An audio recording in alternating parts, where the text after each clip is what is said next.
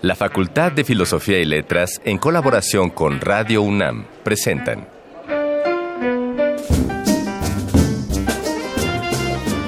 Lecturas de pasillo y debates de jardinera. Pensamientos de biblioteca y encuentros de ludoteca. Cátedras extraordinarias fuera del aula.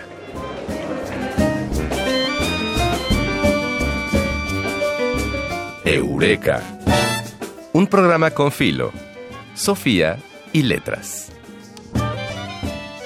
Las bocinas se encienden, las voces proponen y los oídos disponen.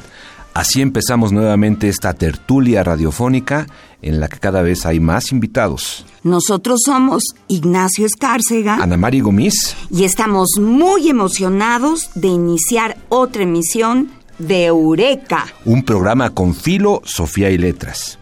La entrevista de esta tarde, en 3 de 10, será con el doctor Jesús Hernández Jaimes, quien además de sus recomendaciones culturales, compartirá con nosotros algunas impresiones suyas sobre la historia y la política de México y Latinoamérica.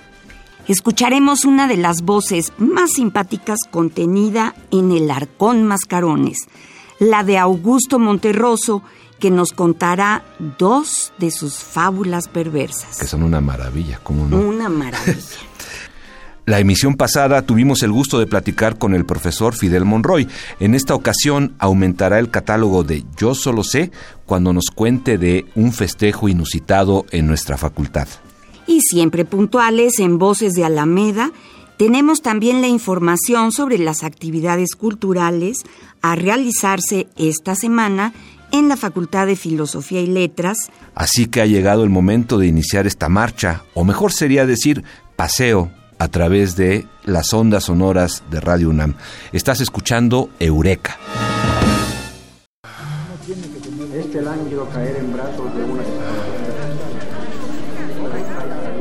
Las palabras que edificaron nuestro presente. Arcón Mascarones. Recordado con cierta exclusividad injusta por su texto El dinosaurio, Augusto Tito Monterroso fue un prolífico autor en el arte de las fábulas y aforismos, además de un lector ávido y crítico de todas las narrativas y géneros. A la par del dinosaurio, posee en su catálogo otras brevedades dignas de reconocimiento, como las siguientes dos fábulas perversas que estamos por escuchar en voz de su autor, a saber, la fe y las montañas y la mosca que soñaba que era un águila.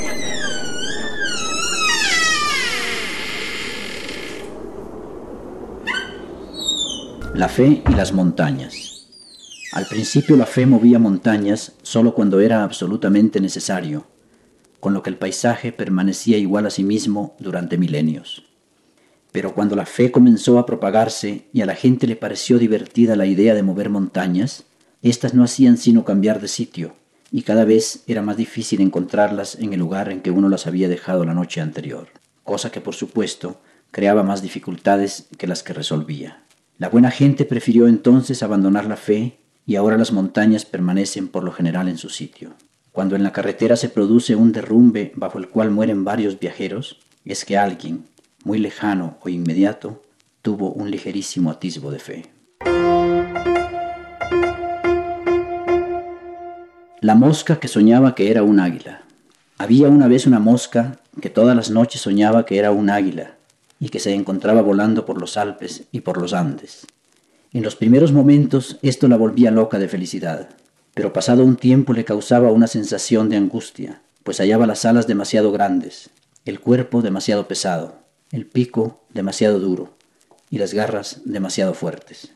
Bueno, que todo ese gran aparato le impedía posarse a gusto sobre los ricos pasteles o sobre las inmundicias humanas, así como sufrir a conciencia dándose topes contra los vidrios de su cuarto.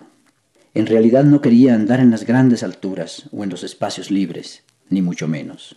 Pero cuando volvía en sí, lamentaba con todo el alma no ser un águila para remontar montañas, y se sentía tristísima de ser una mosca, y por eso volaba tanto, y estaba tan inquieta, y daba tantas vueltas, hasta que lentamente, por la noche, Volvía a poner las sienes en la almohada.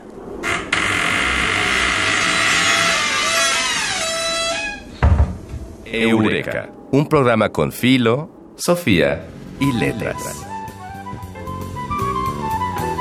No siempre se dice todo lo que se sabe, pero este sí es el lugar. 3 de 10.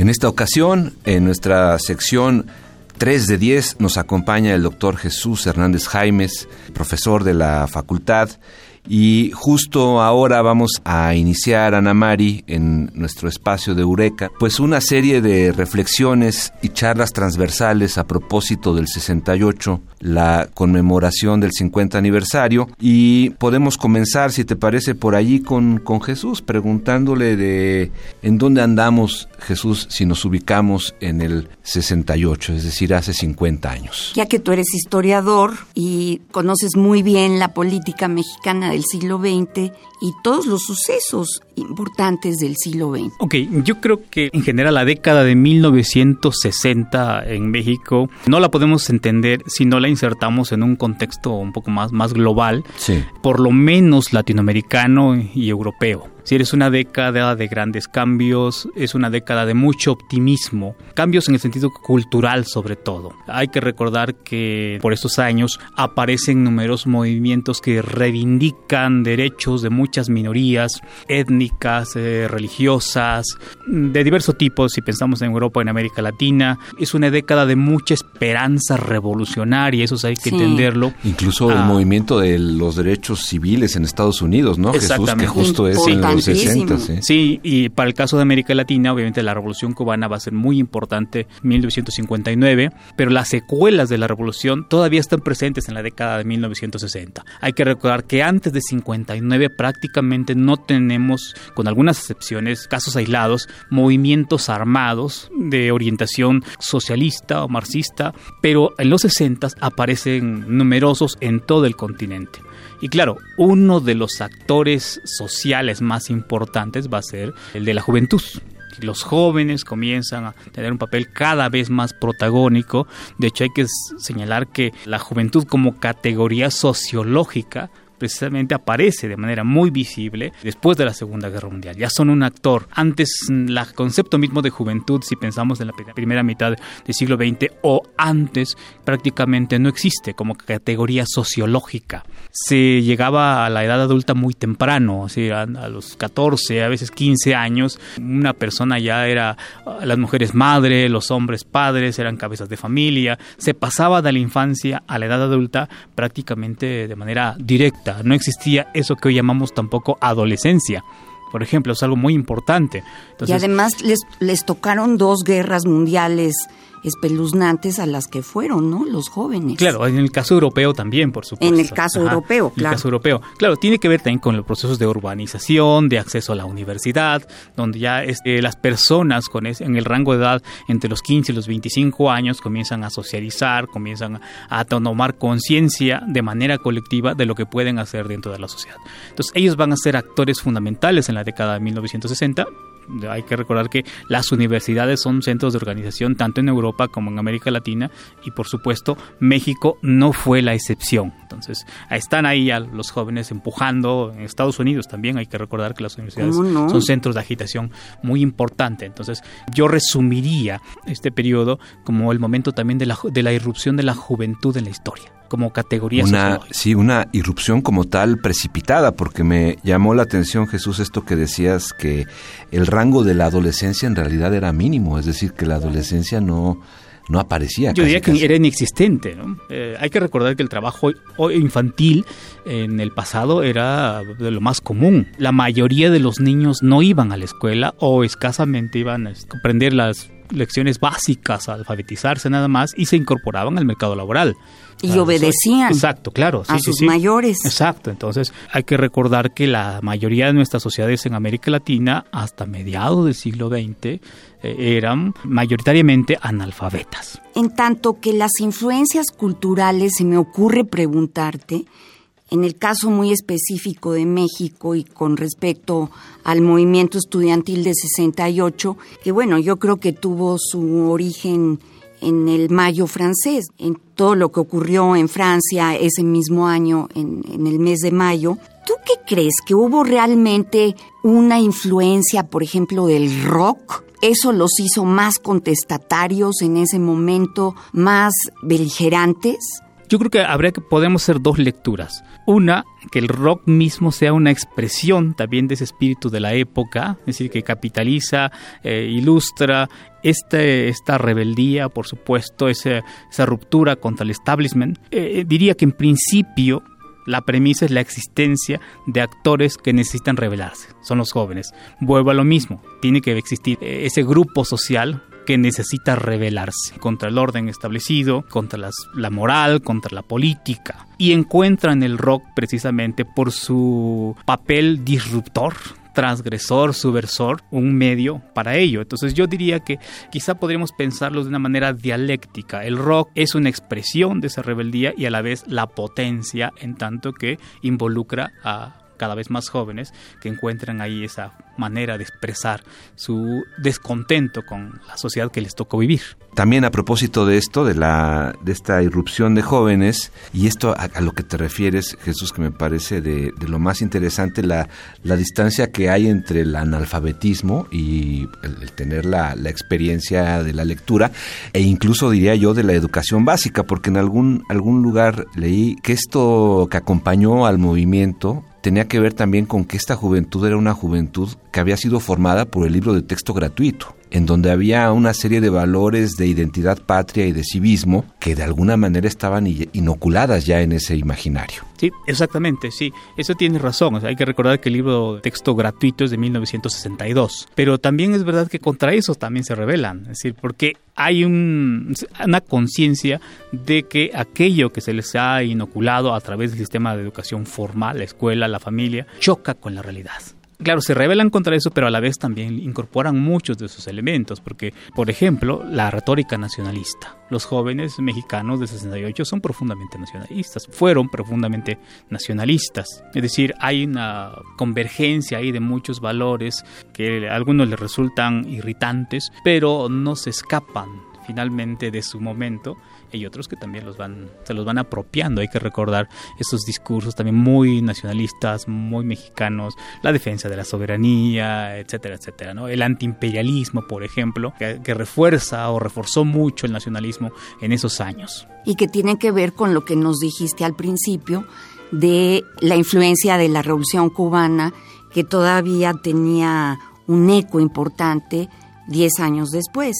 Claro, fundamental. En 1960 la revolución cubana es la fascinación. Tiene fascinados a, sobre todo a los jóvenes, a muchos actores. Algunos por su perfil socialista, por su inclinación, otros por su tono nacionalista y sobre todo antiestadounidense. Exacto, ahí estamos. No necesariamente, digamos, por su carácter socialista, sino por su carácter más antiimperialista y particularmente antiestadounidense. Y, y justo por ahí tenemos una, una serie de fotografías que, que, yo ubico muy bien. Aquí Jesús nos podrá, nos podrá poner la nota al pie de la fotografía, pero es esta en donde, a propósito de la defensa de, del pueblo cubano, Lázaro Cárdenas arengaba a la multitud en el zócalo trepado en el, en el techo de un coche que es una imagen pues que tiene muchos componentes, ¿no? Jesús de tipo político ahí, es decir, una de las eh, figuras más claramente identificadas con la izquierda revolucionaria, como era Lázaro Cárdenas, pero que también había sido uno de los pilares del PRI finalmente, sí, claro. estaba allí trepado en el coche diciendo vamos a defender contra la invasión yanqui. Exactamente, el nacionalismo es un elemento que unifica a la revolución cubana y a la mexicana. De hecho, para muchos mexicanos, Lázaro Cárdenas entre ellos, la revolución cubana era una réplica en muchos sentidos de la mexicana. Y un elemento sustancial era precisamente ese nacionalismo, ese antiestadounidismo que sabemos que también compartía las Cárdenas. Hay que recordar que cuando ocurre la invasión a Bahía de Cochinos, en un primer arrebato... A Playa Girón. Eh, sí, a Playa Girón, don Lázaro Cárdenas eh, ofrece sus servicios Sí, se va a poner al servicio del, pueblo cubano, del gobierno cubano, para ir a defender en, calidad de soldado la, la, isla. al final, bueno, le hacen, ver que eso no es diplomáticamente conveniente y bueno, este buscará otras formas de Ni políticamente correcto para un expresidente. bueno, ¿y ahora qué pasa? ¿Cómo se mira el movimiento del 68 a principios del siglo XXI? Porque las cosas cambiaron mucho. Claro, yo creo que ahí eh, conviven aquí al menos dos perspectivas del 68 eh, aquella que se fue forjando en los años siguientes en gran medida como resultado de la acción de los mismos protagonistas líderes o no que estuvieron ahí, que es una imagen idílica, romántica, muy idealizada, por supuesto. Y luego hay otra, por supuesto, más crítica, por supuesto que no, no la denosta para nada, pero que está tratando de ponderar el peso específico que tuvo el 68 en el devenir de la historia política mexicana de las últimas décadas del siglo XX, particularmente su contribución al proceso de democratización. En algún momento se creó la idea, que todavía subsiste, de que el 68 es un parteaguas en la historia de la democracia de este país. Claro, eso tiene algunos problemas de interpretación, porque el 68, el movimiento del 68 se circunscribió básicamente a la Ciudad de México. La mayor parte del país no fue tocada. No participó. No participó, aunque hubo, por supuesto, también algunas eh, reacciones en algunos estados, en algunas universidades estatales del país. Ahora se está evaluando, bueno, qué tanto puede ser considerada como ese parteaguas o si habrá que incorporar muchos otros elementos eh, históricos para entender eso que después llamamos proceso de transición hacia la democracia, que viene a bien todavía no sabemos. no este, sabemos por dónde va. Este, si ya terminó. no, es, exacto, ¿a qué hora empieza? ¿Dónde nos subimos? ¿Dónde, se, toca la, ¿dónde se toca la puerta? Sí, y justo en este asunto de la transición tampoco hay que perder de vista que muchos líderes del movimiento de alguna manera se insertaron después en distintas dependencias del gobierno, ¿no? Y que operaron ah, algunos, algunos proyectos o procesos muy interesantes desde la Secretaría de Educación Pública, por ejemplo. Claro, sí, sí, sí, en efecto, es decir, las, las, las biografías personales de muchos actores pues son, son muy, muy diversas. Hay que recordar la, la voz tan fuerte y crítica de Luis González de Alba, ¿no? Recientemente fallecido, que siempre fue una voz incómoda para los mismos protagonistas y otros más, ¿no? Incorrecto, ¿no? Una voz como incorrecta. Muy incorrecta, él fue incorrecto siempre, se suicidó un 2 de octubre. Exactamente, sí. Y lo urdió todo con enorme cuidado. Él ya sabía que se iba a publicar suyo, cómo iban a reaccionar sus amigos, a quién les escribiría cartas, y se suicida el 2 de octubre. Claro, sí, exactamente. Entonces, como vemos, hay una disputa por la memoria de 1968 que no se ha resuelto, por supuesto. Ahora, creo que definitivamente el movimiento fue muy importante. Es una expresión del malestar en ese momento contra un régimen profundamente autoritario.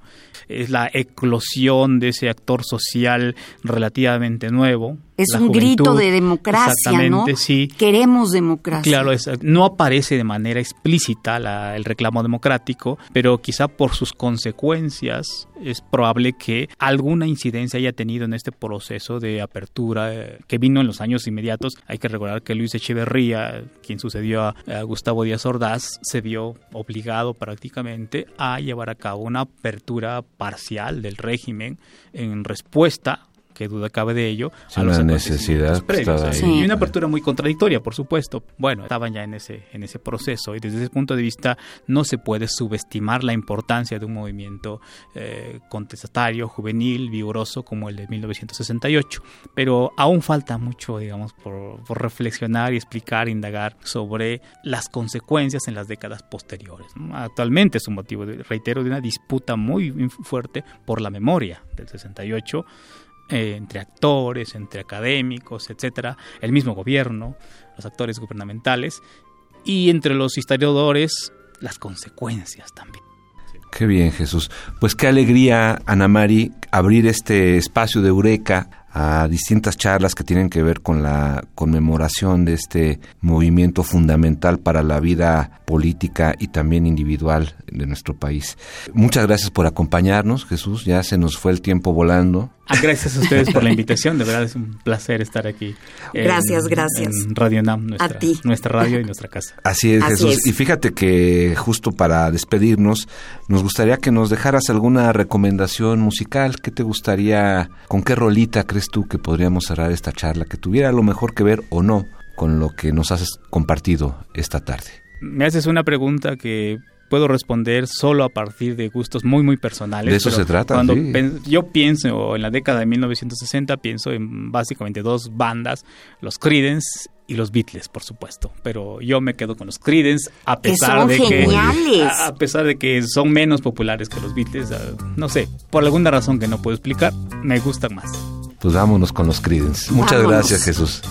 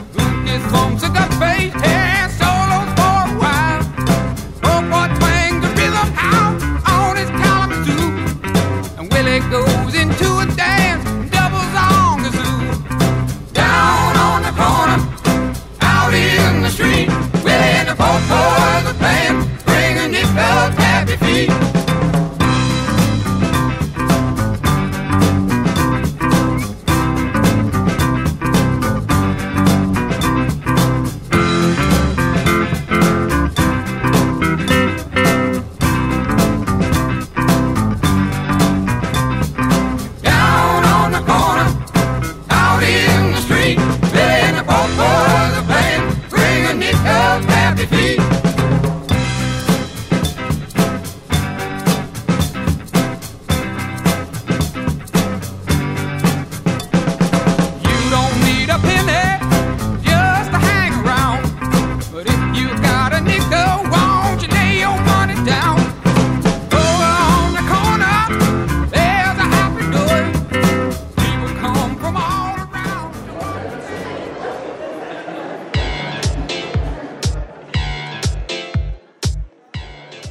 De Alameda, tu agenda radiofónica de la facultad.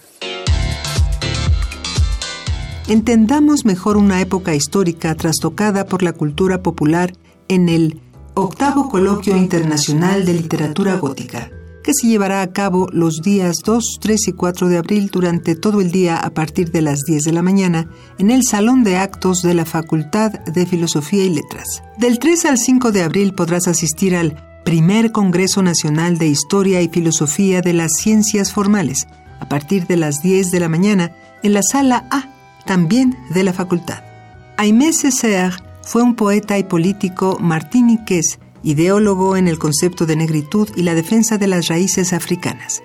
Si quieres saber más sobre su pensamiento, el próximo jueves 5 de abril a las 16 horas se llevará a cabo un homenaje, un journée sans Aimé organizado por la doctora Margarita Vargas en el Salón de Actos de la Facultad de Filosofía y Letras. La recomendación editorial de esta ocasión será el libro Dos visiones del barroco en América Latina, de Francisco Iván de Silva y Leila María de Araujo Tabosa. Los esfuerzos de la actual generación de escritores y críticos literarios brasileños han sido los de demostrar que, a pesar de todas las evidencias, hay una corriente historiográfica en Brasil que ha insistido en negar la existencia de una literatura barroca en este país que convivió con el innegable y valiosísimo barroco artístico, tanto arquitectónico como escultórico y pictórico. Eureka, un programa con Filo, Sofía y Letras.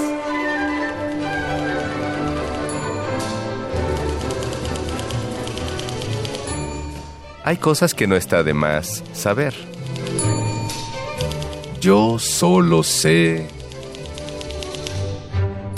Debido a que el tiempo radiofónico es breve, muchas anécdotas quedaron sin contarse en la entrevista con el maestro Fidel Monroy, pero una de ellas es la adecuada para esta entrega de Yo solo sé. Vamos a escucharla. La Facultad de Filosofía y Letras es, una facultad muy, muy peculiar. Y cuando uno trabaja eh, con la comunidad del Colegio de Literatura Dramática y Teatro, uno se puede permitir algunos gestos que otros colegios no pueden. Había una persona que durante muchos años estuvo a cargo de las, del registro de firmas de maestros, que era don Manuel Valdés, que no es el loco Valdés, era don Manuel Valdés. Y ya era una persona de la tercera edad, siempre muy amable, siempre muy atento, y anunció que se, que se iba mm, a jubilar. Entonces, Marcela Ruiz Lugo, en ese momento, y yo planeamos hacerle un obsequio. Pero este obsequio eh, lo preparamos con nuestros alumnos. Entonces preparamos una poesía y después una, una canción de despedida para don, don Manuel. ¡Ay, qué padre! Y lo que hicimos es que todos nuestros alumnos se cambiaron, trabajan normalmente con ropa de trabajo negra, totalmente, algunos con mallas y eso. Y en bola salimos como eh, bestias peludas por el pasillo hasta la oficinita de firmas. Sí. Y don Manuel se quedó con los ojos desorbitados porque no sabía qué estaba pasando. Hasta que los alumnos empezaron a, a cantarle y nosotros a darle las gracias por tantos años de, de servicio. Qué bonito. Creo que fue un gran regalo. Don Manuel siempre nos lo agradeció. Nos ah, lo qué recordó. bonito. Era para decir, pues ya no me voy, ahora ya. Ahora me quedo. Pues, ¿qué creen? Que regresó después para cobrar digas. por horas y todavía estuvo trabajando, ya no, por supuesto, en la sala de firmas, pero sí estuvo todavía unos cuantitos años más con, con nosotros. Un gran personaje, el don Manuel. Muchas gracias, Fidel. Qué bonita Ay, qué anécdota. bonita anécdota. Una pluma más para nuestra sección Yo solo sé. Con mucho trabajo, algo de esfuerzo y todo el gusto, llegamos al final de otra emisión de Eureka.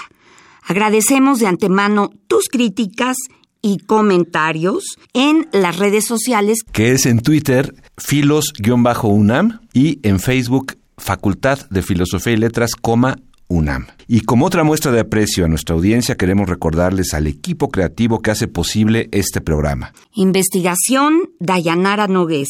Asistente de producción, Carmen Sumaya. Guión, Mario Conde. Operación técnica, Juan Puget.